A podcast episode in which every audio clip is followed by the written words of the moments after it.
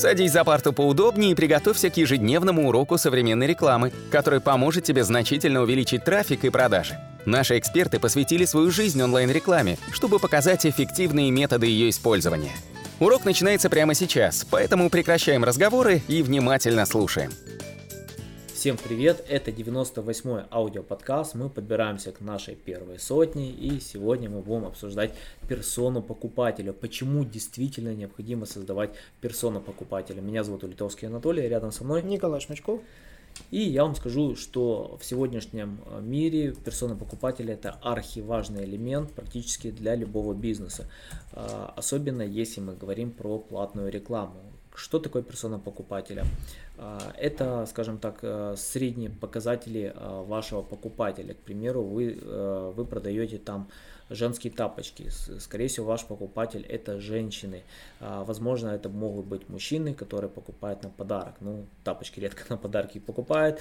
И тут еще можно с размером не угадать, то, скорее всего, это у вас будет женщины. То есть дальше можете посмотреть, какого плана тапочки вы продаете. Это детские, это взрослые. А, то есть э, это, это и формирует вашу персону покупателя. То есть ваш покупатель может иметь даже точный возраст, а, пол и хобби и какие-то другие там показатели, примеру, его работа. Для чего это делается? А, в наше время а, рынок рекламы сильно перегрет. Если вы заходите в платную рекламу в Google Ads или там Яндекс Директ, эм, и я вам скажу, там просто огромный уровень конкуренции, множество а, брендов, множество других компаний, и чтобы быть прибыльным на этом рынке, во-первых, вам необходимо понимать, что вы с первой продажи не окупите свою рекламу, вам необходимо на протяжении полугода получать продажи с какого-то вашего покупателя, и мало того, этот еще покупатель должен привести пару своих друзей, чтобы только тогда пошла окупаемость и пошла какая-то прибыль. И при этом, чтобы не настраивать рекламу но не, на нерелевантных людей, вам необходимо создать эту персону покупателя. К примеру, персона вашего покупателя может быть там а, мужчина, 30 лет, он а, работает в сфере финансов, и, э, допустим, увлекается футболом. То есть вам необходимо сделать вот эти все тонкие настройки, чтобы пускать рекламу на него. Только тогда пойдет прибыль. Если вы начнете делать какие-то настройки на мужчину, который также, возможно, является вашим покупателем, но ему 25 лет, вы, возможно, потратите там в 2-3 раза больше э, денег на привлечение одного э, лида, и при этом вы не окупите даже свои расходы на рекламу, потому что рекламные бюджеты сегодня дорогие, там космос клик клики, вообще, когда смотрю на эти цены, там по э, выше 1 доллара, и некоторые клики там до 50 долларов доходят, я вообще не понимаю, кто может платить за эти клики, но при этом многие платят, и, и цены эти формируются не просто так, потому что рекламодатели платят и дают эти деньги, и э, из-за того, что большой уровень конкуренции, все хотят получить клиентов, они начинают, конечно, перегревать эти стоимости кликов, и окупаемость идет только э, в далеком будущем. И чтобы поменьше, э, чтобы побольше сэкономить экономить на своем рекламном бюджете, создавайте именно персону покупателя, для кого вы будете делать эту рекламу. При этом вы должны понимать, что персона покупателя отличается. В Google Ads, в YouTube, в социалках, в Фейсбуке, в Инстаграме, это везде может быть разные покупатели, потому что везде мы рекламируем, как правило, разный вид контента. К примеру, если вы в Гугле рекламируете какой-то лендинг-пейдж, вы должны понимать, что э, персона покупателя это может быть один человек с, с одним возрастом, а в Ютубе это совсем другой человек, к примеру, мы когда в Ютубе рекламируем наш YouTube канал, мы также смотрим, что это больше все-таки мужская аудитория, есть женская, но она меньше, поэтому мы рекламу запускаем в основном на мужскую аудиторию, мы также смотрим на возраст, это возраст от 18 до 35, мы где-то делаем больше зазор, но когда более, больше высокий уровень конкуренции, то этот зазор, конечно же, надо надо уменьшать максимально.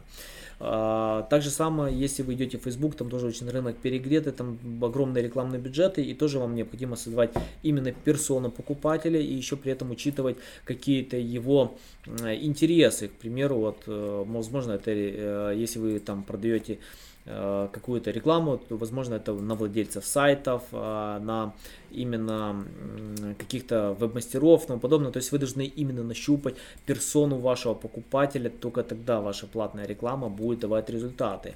А, также это важно, необходимо при создании контента, потому что все-таки мы контент пишем человеку, а не а, комьюнити, обществу. Любой человек, который читает контент, он должен читать типа, и чувствовать, что его, он был написан для него. Только в такой ситуации ощущает, что э, этот э, контент ему полезный, интересный, потому что если он не будет читать ваш, он пойдет читать какие-то другие блоги, э, где он э, почувствует, что контент действительно был написан для него. И самые великие авторы, они всегда писали э, контент человеку, то есть они использовали я, ты, а, ну, возможно, вы как уважительная форма.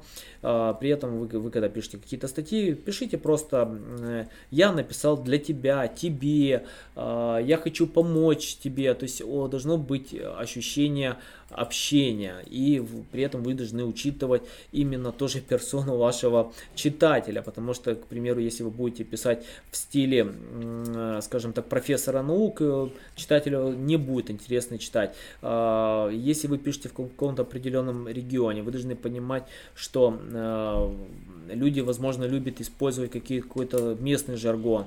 Или э, я, в принципе, пытаюсь всегда жаргон избегать, но в любом случае э, любой читатель, он, возможно, любит какой-то больше свой стиль. И каждый возраст, он отличается. Да, вот если там Э, более э, взрослый возраст, возможно, им надо какие-то интересные истории э, расписывать. Более молодому как-то больше это связывать с технологией, техникой. А молодому возрасту, к примеру, если персона вашего покупателя это, скажем так, дети, это какие-то сказки, то, возможно, вам вообще надо максимально простой стиль расписывать. Поэтому в любом виде контента, в любом виде рекламы сегодня важно формировать именно персону вашего покупателя. Это точный возраст, это его пол, это его хобби, это его работа. И вот эти все данные надо максимально сужать для создания контента, потому что сегодня э, персонализированный контент это а, важный источник рекламы. В любой другой ситуации конкурент вас просто задавит. Николай, есть что добавить?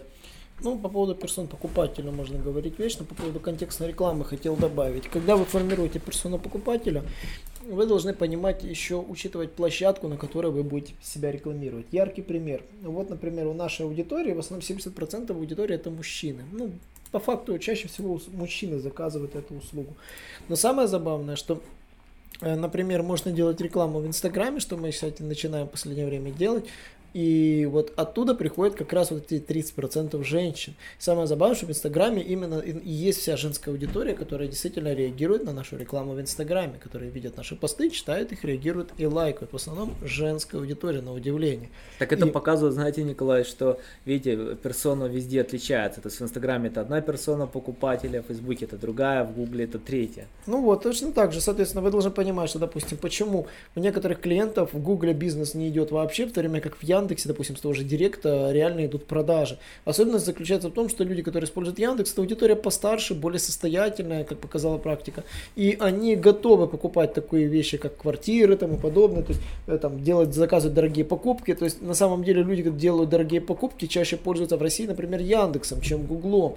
И это действительно факт. В, в Украине, например, же вы столкнетесь с такой ситуацией, что Google реклама конвертит гораздо хуже. То есть тот же самый бизнес в Украине конверсия гораздо хуже будет, чем в России, если вы сосредоточились на Яндекс Директе. В Яндекс Директе эти клики приносят больше вам конверсий. И это известный факт. Я про это рассказывал в одном из своих видео в исследованиях, э, сравнение контекстной рекламы. И действительно, вы должны понимать, какая аудитория где находится. В Гугле нужно работать. Я считаю, с более молодой аудиторией. Может быть, она даже менее платежеспособная, но она обычно более обширная, и с ней можно взаимодействовать на неконкурентных областях, то есть выловить, где конкуренция меньше и продвигать там свой контент. По этому поводу, я думаю, вы сами сталкивались, что разные ниши приводят разных покупателей. Например, с ВКонтакта приходят одни люди, допустим, допустим, с Фейсбука другие, с Инстаграма третьи, и эти портреты пользователей абсолютно разные в целой своей массе. Нельзя построить портрет, кстати, тоже очень важно, из одного человека. У вас должно быть как минимум сотня покупателей, сотня потенциальных покупателей для того, чтобы формировать какую-то либо статистику и делать какие-то выводы. Когда мне приходит клиент, говорит, я сделал маркетинговое исследование, у меня там 20 лидов там или 10 лидов, я просто смеюсь, говорю, 20 лидов это может быть на уровне погрешности просто. Нужно хотя бы сотня за короткий промежуток времени. Вот, и не размытый там на год, а именно за какой-то максимально короткий, вот ваша первая сотня вот в каком-то конкретном канале. Не в целом сотня на весь сайт, а вот конкретный канал, допустим, сотня с Фейсбука, сотня с Инстаграма. То есть вот тут можно уже делать какие-то марк- маркетинг-анализы. То есть в этом плане, конечно, помогают лид-формы, установленные на сайте, то есть когда вы собираете интересы, то есть там, э, когда вы собираете лайки под какими-то либо постами, то есть, которые интригуют, то есть конкурс, giveaway и тому подобные вещи. На этом, собственно, у меня тоже все.